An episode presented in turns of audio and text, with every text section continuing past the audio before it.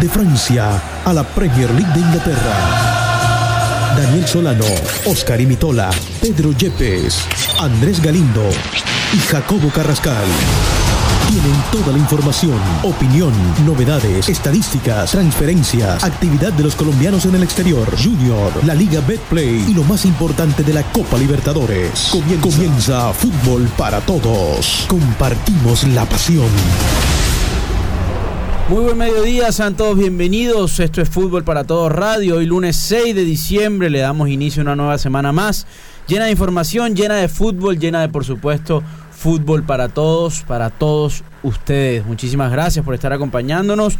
Hoy para repasar lunes todo lo que sucedió el fin de semana en las distintas ligas del fútbol europeo y por supuesto nacional. Un fin de semana con partidazos, con clásicos, con triunfos y sobre todo también con movimiento en las tablas principales de Europa. Por supuesto con presencia y goles colombianos como de costumbre. Vamos a estar repasando eso muchísimo más a lo largo de esta media hora. Por supuesto, también dando la antesala a lo que será la última fecha de la fase de grupos de la Champions League. Última oportunidad para definir los dos clasificados y por supuesto los terceros que irán a Europa League en cada uno de los ocho grupos de la UEFA Champions League 2021-2022, esperando lo que serán los octavos de final a partir del próximo año. Me acompaña Daniel Solano, Oscar Imitola, Pedro Yepes, Andrés Felipe Galindo, Jorge Pérez Castro en la operación técnica, Jacobo Carrascal quien los saluda, nos escuchan a través de Radio Ya AM 1430 en la ciudad de Barranquilla, como también en todos los canales digitales de Todos Juegan, en Facebook y en YouTube. Asimismo, en la alianza con el Gol que se vive radio, www.elgolquesevive.radio.com. Y los invitamos, por supuesto, como siempre, a que nos vayan a seguir para estar informados y actualizados de toda la información futbolística en Fútbol para Todos Co. En Instagram, Twitch y YouTube, Fútbol para Todos CO. Muchachos, buen lunes, bienvenidos, buena semana. Dani, ¿cómo estás?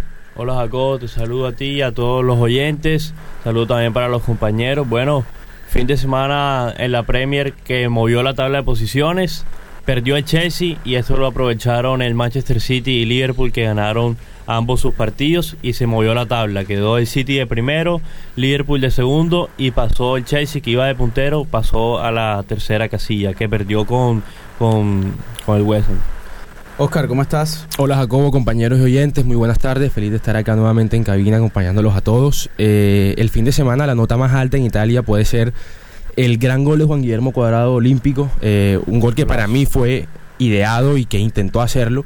3 eh, a 0, 2 a 0 ganó la, Juventus ayer frente al Genoa y aparte también el partido de la jornada que para mí fue el, 2 a 3 de, de, Atalanta que ganó el estadio Diego Maradona, un Atalanta que se monta la pelea eh, Dubán Zapata dio una asistencia, Espina fue titular en Napoli. Se monta la pelea porque está cuarto, únicamente está a cuatro unidades del Milan. O sea, está, está están todos pegaditos ahí, Milan, Inter, Napoli, Atalanta. Así que una liga bastante reñida la que tenemos en Italia esta temporada. Eh, una liga en la que también hubo cambio de líder. Sí, sí, así es. Milan otra vez volvió a ser líder, ganó 2 a 0, aprovechó la, la caída del Napoli, que bajó al tercer lugar, ya interés segundo, un punto. Así que esa liga está bastante, está para ver y para seguirla porque la verdad que está muy buena. Está como la Premier, un punto de diferencia entre, entre los cuatro. Pedrito, ¿cómo estás? Te saludo. Hola Jacobo, ¿cómo estás? Un saludo a ti, a todos los compañeros. Eh, en España, en España hubo muchos resultados, muchos resultados buenos para, para el líder y no tan buenos para los, para los equipos que vienen persiguiendo, persiguiendo el Real Madrid se fortalece el Real Madrid en la punta, todos los equipos que, están persiguiéndolos o son aspirantes también a esta liga fallaron en, ganar su partido o en sumar y el Real Madrid aprovechó esa oportunidad y, se aleja un poco. Entonces vamos a estar hablando un poco también ahorita de, de qué pasó en esos partidos, sobre todo el Barcelona, Atlético de Madrid y el Real Madrid sin duda que es un líder ya consolidado a primero, a 5 de diciembre ya es casi favorito a ganar la liga con ventaja. No sé si tenemos ya Pipe, Jorge. No, bueno, en cualquier momento vamos a tener contacto con, Pipe. Nos están escuchando a través de Radio Ya. Ya en cualquier momento tendremos también sintonía en todos los medios digitales. Em, Dani, también debutó con triunfo el alemán Ralf Ragnick. Así al mando del Manchester. Así es, y la verdad es que vi un Manchester eh, a ver, no puedo decir que, es un Manchester que, la gente espera con la cantidad de estrellas que tiene, pero sí se le vio como una cara diferente, una cara eh, con más posesión del balón, se vio un Manchester con, controlando más el partido. Sin embargo, siguen un poco las eh, falencias defensivas del Manchester que no ha dejado de tener eh, desde el principio de temporada, incluso desde la temporada pasada. Pero bueno, ganó el Manchester 1-0 frente al Crystal Palace con gol de Fred al minuto 77. Eh, no es que lo haya, no es que haya liquidado el partido desde, desde el principio, sino que apenas el minuto 77 fue que pudo ganarlo. Pero como te decía, un Manchester, la verdad, con una cara diferente y lo veo eh, tal vez un poco más entusiasmado con la llegada de, del alemán. Es lo, es lo normal que pase, Jacobo y Dani. O sea, cada vez que hay un cambio de, de técnico en un club se siente como un aire nuevo y los jugadores se motivan y creo que eso se vio el fin de semana con el partido del Manchester. Como bien lo marca Dani, tampoco es que haya sido un cambio rotundo lo que venía haciendo el equipo, pero yo sí vi una actitud diferente en los jugadores. Creo que en, defensa se vio un poquito más sólido. Obviamente no, no, se le puede pedir que, que, cambie todo de un partido a otro, apenas tuvo dos o tres entrenamientos el, el nuevo entrenador alemán pero también hay que poner en tela de juicio y hay que valorar que el Crystal Palace es un equipo duro que está bien entrenado por Patrick, Patrick Vieira y que en esta Premier League ya le ganó al, Manchester City de local. Así que yo creo que también hay que valorar el triunfo del United porque fue contra un rival a priori no, no de peso, pero que yo creo que sí juega bien y que tiene los, los percaminos como para complicar el partido a cualquiera. Y un rival que siempre complica, y eh, no solo en esta temporada, sino en las temporadas pasadas, el Crystal Palace siempre se ha caracterizado por ser un equipo que complica a los grandes. Eh, me gustaría también mencionar, Jacobo, ya que estamos en, la Premier, eh, el trabajo que ha hecho Steven Gerrard con el Aston Villa, porque no es para cualquier cosa. El Aston Villa venía bastante mal, estaba en puestos de descenso antes de que llegara eh, el ídolo del Liverpool. Que, a ver, el Aston Villa en 11 fechas había conseguido apenas 10 puntos y ahora en 4 fechas ya hizo 9 puntos. ha conseguido 9 de 12, nada más perdió contra el City y hoy le ganó, perdón, ayer le ganó al, al, Leicester 2 por 1. Entonces, la verdad, para admirar el trabajo que ha hecho Steven Gerrard. Y bueno, metiéndonos en los grandes, el Manchester City le ganó al Watford eh, ese partido quedó 3 por 1. El Liverpool le ganó el último minuto al Wolverhampton, minuto 95. Está tocado Origi, el, de los goles. el de los goles importantes, Divock Origi nuevamente salvó al y Liverpool. le sale, o sea, cada vez que lo meten, el partido lo tiene medio complicado, entra y hace el gol definitivo y esta vez al último minuto. Cuando necesita ganar, siempre va a estar siempre va a estar Divock Origi ahí y siempre se caracteriza mucho por eso, por los goles importantes que, que ha marcado. El Chelsea, el Chelsea perdió contra el West Ham. Lo veníamos diciendo antes de, que ocurriera el partido. Es el, iba a ser el partido de la fecha. Era primero contra cuarto. Y, y bueno, lo ganó el West Ham. Que, que a ver, es un equipo bastante para, para temer entre los grandes de, de Inglaterra. Y, y, yo creo que va a estar dando la pelea hasta el final. Eh, por lo menos lo que son los puestos, los puestos europeos. Le ganó 3 a 2 al Chelsea de local.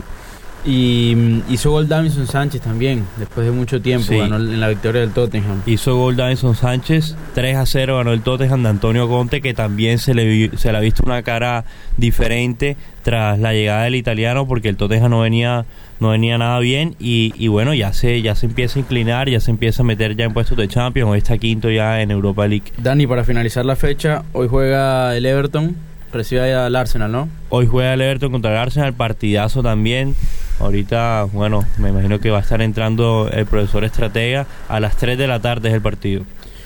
Eh, Pedrito, volvió a jugar Falcao, ¿no? Así es, Jacobo. Bueno, un Rayo Vallecano que sorprendentemente está dando la pelea en la, en la Liga de España, un equipo que se esperaba que luchara por, por la permanencia, va en la, en la sexta posición a dos puntos de, de Champions, o sea, increíblemente esto no era esperado y Falcao volvió después de, esa lesión que lo privó de no estar en la convocatoria de la selección Colombia en la última fecha. Ya volvió a, jugar, ya tuvo sus primeros minutos. Y una, ayer estuve mirando cosas de España y la afición muy ilusionada.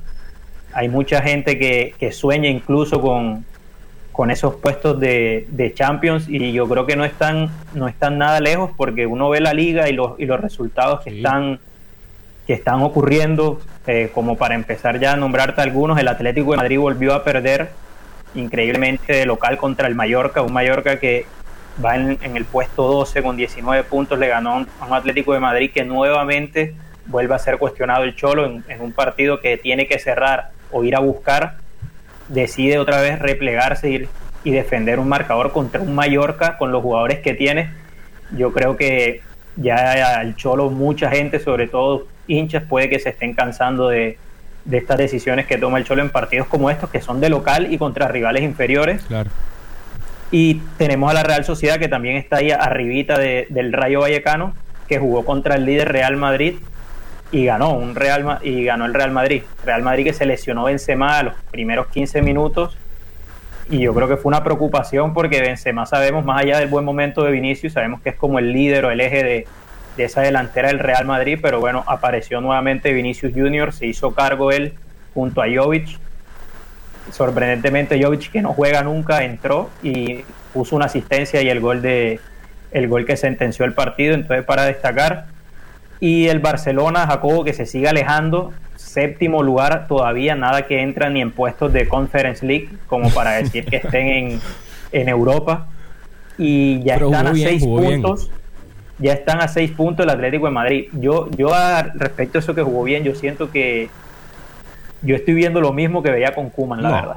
No, Pedro. Yo siento que, sí, yo siento que es un Barcelona igual que toca mucho el balón y poco, poco gol, poca pegada. Sí. Los mismos, tuvo los mismos remates al arco que un Betis que jugó a la contra.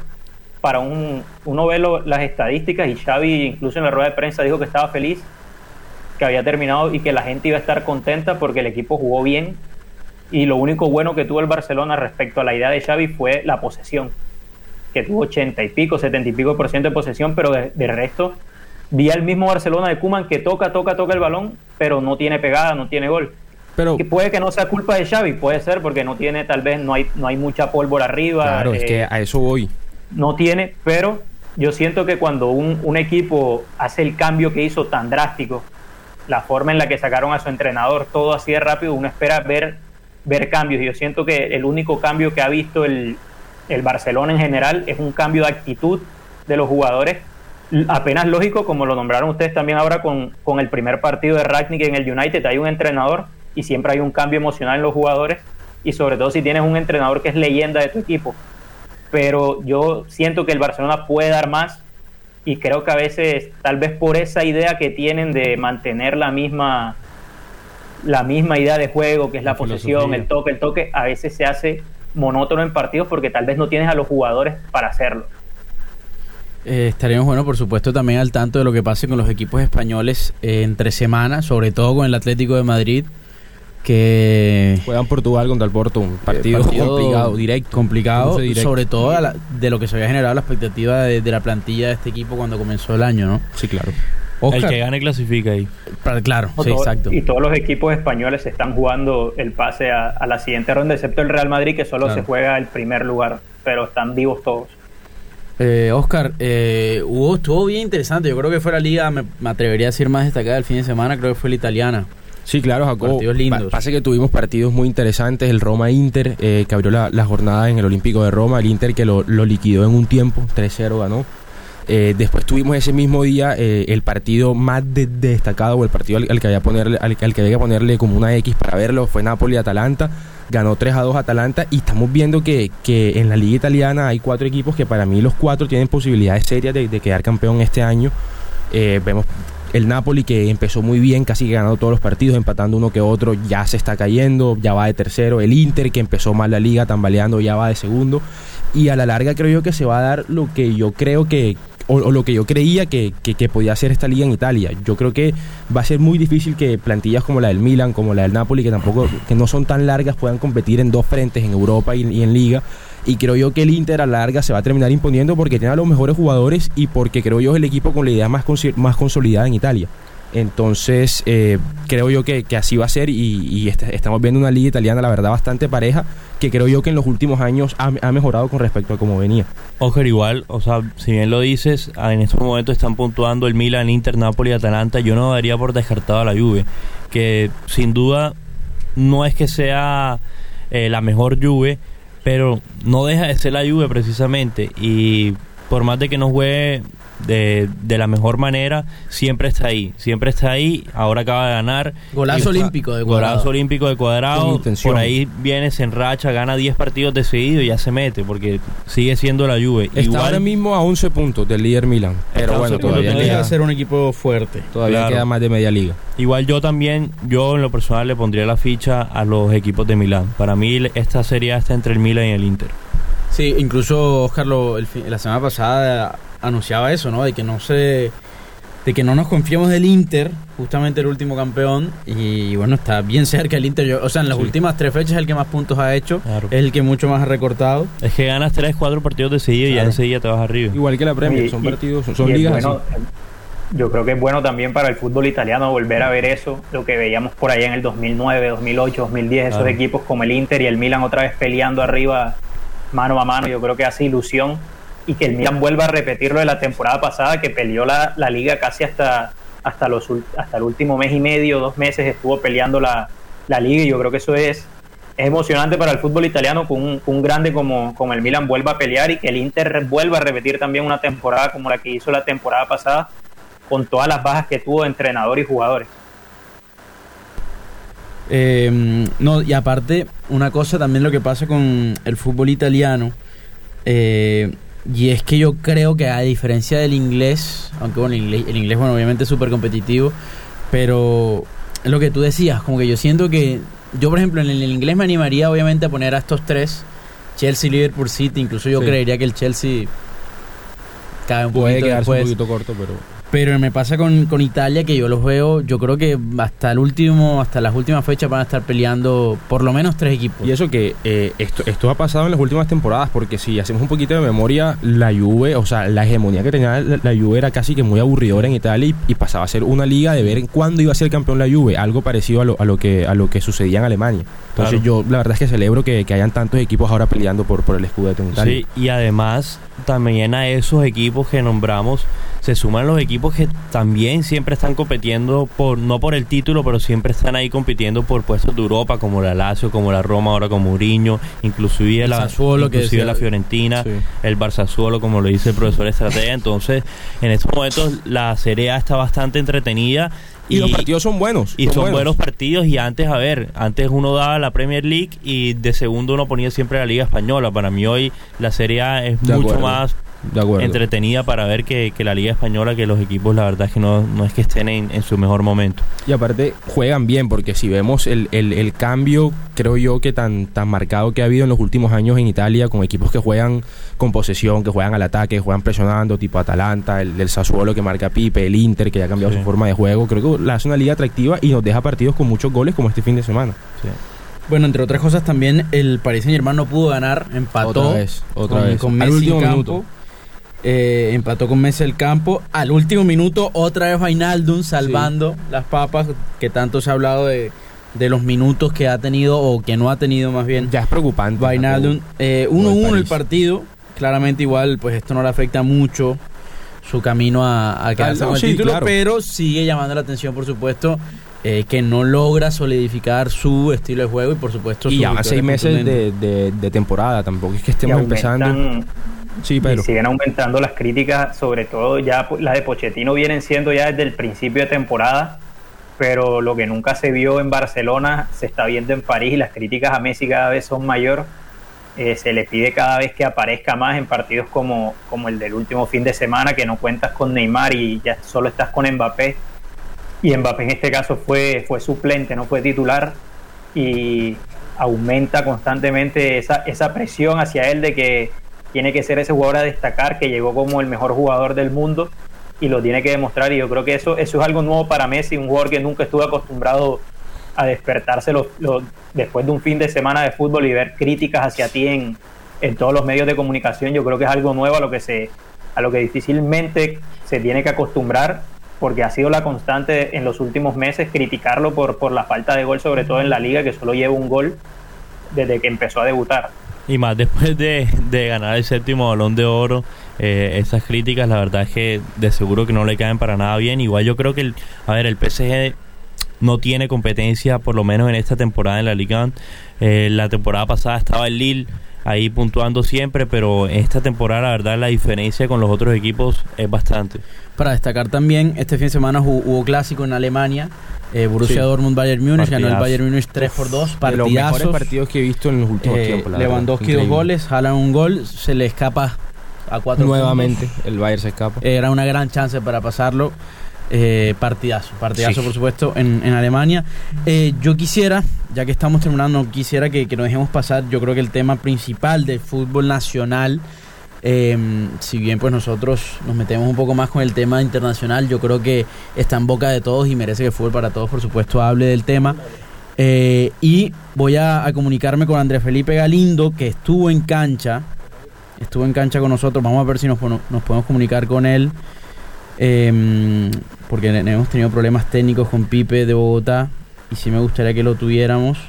Porque estuvo él en la cancha de techo en, el partido Bogotá, bueno, Fortaleza Bogotá, en el que ganó Bogotá, dos goles por uno. Em, una lástima, la verdad, lo que pasó. Vamos a ver si, si tenemos a, Pipe con nosotros. Eh, Pipe, ¿nos escuchas?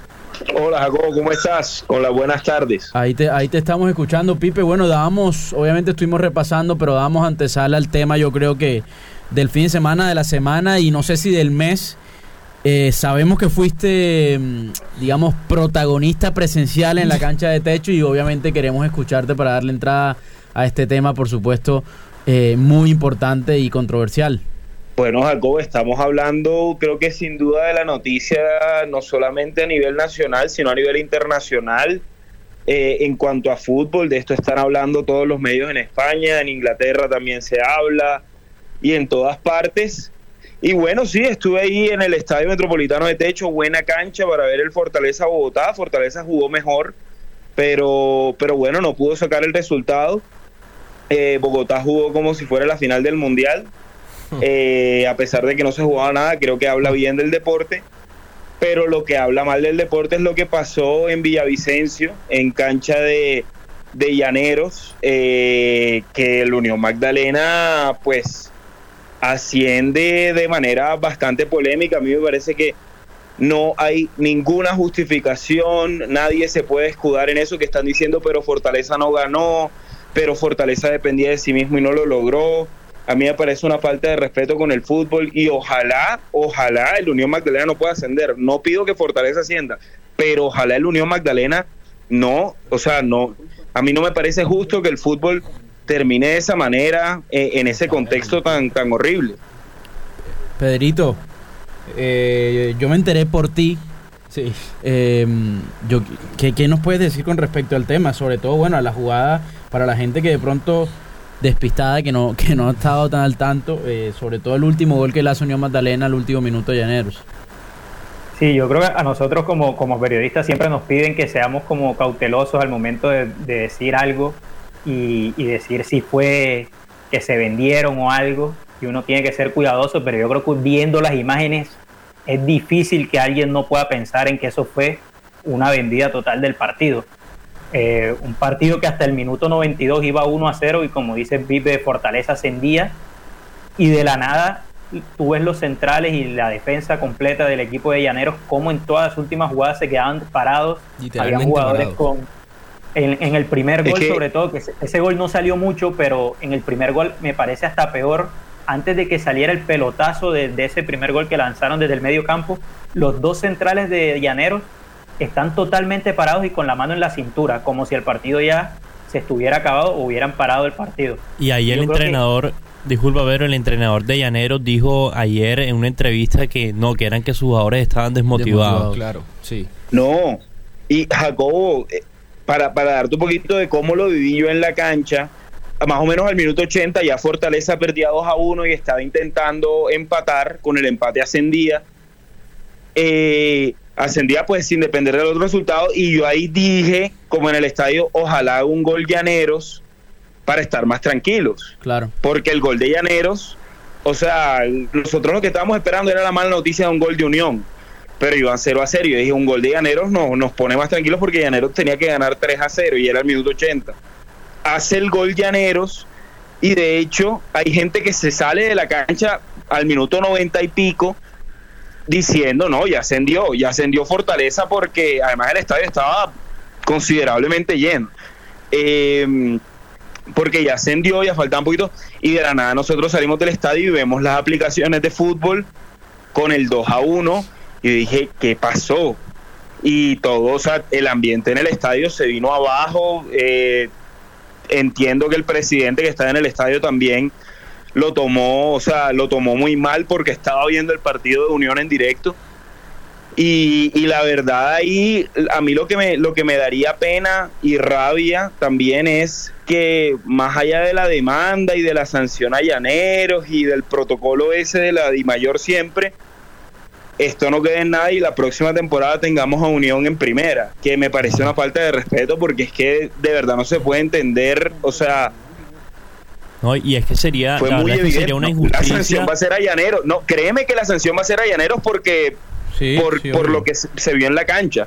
La sanción, o sea, porque Llaneros se sí, deja meter el gol. Pero tienen pero que tampoco. investigarlo, tienen que investigarlo claro. bien a la Unión porque de seguro que pudo haber plata de por medio y, y además no, de eso, además de eso, no es que es que hace ver también mal al fútbol colombiano y, y es que lo está haciendo ver mal delante de todo el mundo hay un tema también que yo creo que está en tela de investigación y es el tema de las casas de apuestas, ¿no? Sí, Aparentemente sí. también están involucradas. También, que muchas también están metidas ya en el ámbito del fútbol colombiano y es algo también para analizar. Bueno, Igual, Betplay, la liga, la liga, Betplay, Betplay, lo único que yo veo rescatable de toda, esta, de toda esta, esta situación es que, como habitualmente se hace en Colombia, las cosas no están calladas, están expuestas y creo que todo el mundo está de, de acuerdo y está también mostrando que lo que pasó fue algo que no debe suceder y, y, fue algo que está muy claro. Entonces yo creo que las autoridades van a estar obligadas sí o sí, no como habitualmente lo hacen, sino que van a estar obligadas sí o sí a revisar lo que pasó en el partido y a tratar de esclarecer todo porque yo creo que está todo muy oscuro. Claro, y más ahora que, que ya, ya está delante de los rutinario de la semana.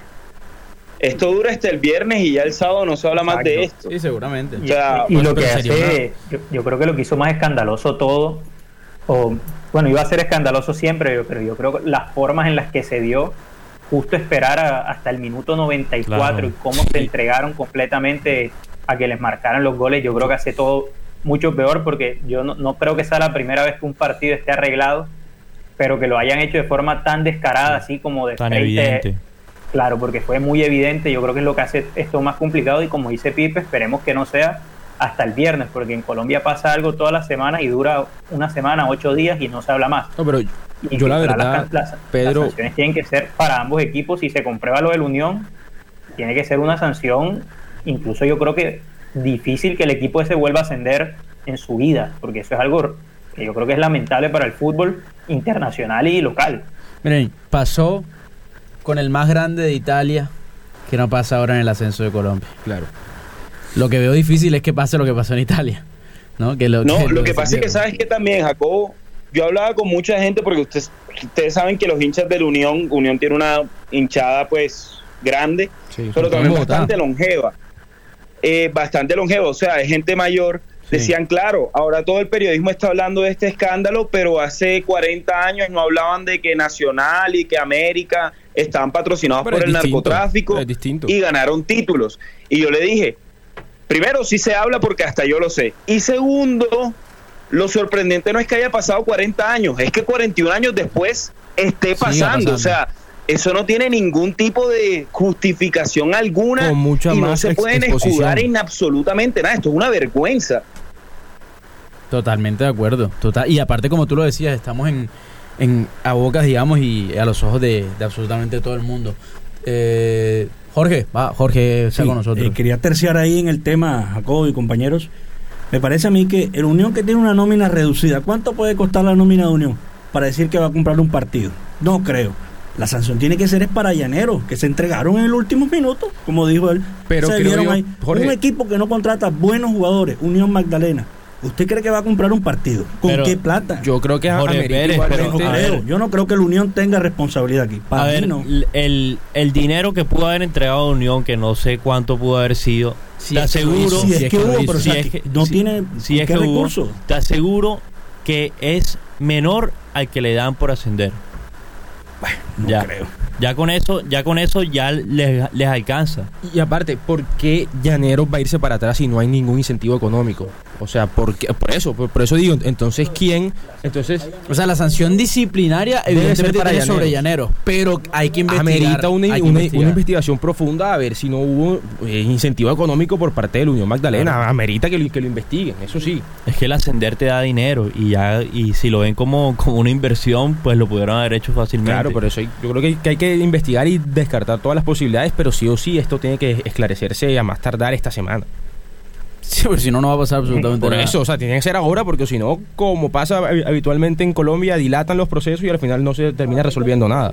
No va a pasar nada. Debería ser el viernes No, porque no hay ya- fecha límite, pero, Hay pero que- si no hay se va a borrar el tema. Todavía estamos esperando que resuelvan el partido Brasil-Argentina. Pero bueno, ese, es, es- ese es un partido casi que sin, sin trascendencia porque ambos están clasificados, pero esto es un ascenso a la primera división. Yo creo que esto, esto debe esclarecerse lo más pronto posible. Muchachos. Sobre, so- sí, sí, sí. Eh, ya para cerrar, sobre lo que planteaba Jorge Pérez, yo creo que es lo que va a pasar. Van a sancionar a Llaneros Claro. porque ellos fueron los que dejaron hacer el gol y creo que la Unión se va a escudar en que hay, es que si a mí me dejan yo hago un gol, yo soy profesional. Claro. Pero, pero yo no menospreciaría el poder económico de la Unión Magdalena, que si bien no tiene, digamos, grandes fichajes, no tiene una gran nómina, sigue teniendo una dirigencia que, digamos, está rodeada de familias bastante adineradas, entonces yo no, yo no lo además. descartaría. Incluso acá en Bogotá ya se habla de que hubo una cifra importante de por medio.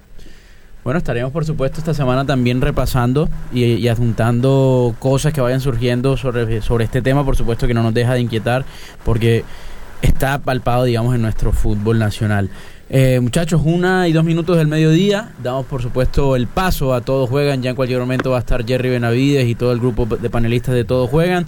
Muchísimas gracias por estar acompañándonos una semana más. Eh, mañana hay Champions, importantes, pendientes, por supuesto vamos a estar repasando eso el día de mañana acá en Fútbol para Todos. Muchísimas miércoles gracias. a- especial. y miércoles especial de Fútbol para Todos también con ya clasificados para los octavos de final de la Champions. Saludo y abrazo grande para Pedro Yepes, Andrés Felipe Galindo, Oscar Imitola, Daniel Solano, Jorge Pérez Castro, por supuesto. Esto fue Fútbol para Todos Radio, compartimos la pasión. Suena el pito y termina fútbol para todos. Lunes a viernes, 12 y 30 a 1 de la tarde, por Radio Ya. Fútbol Italiano.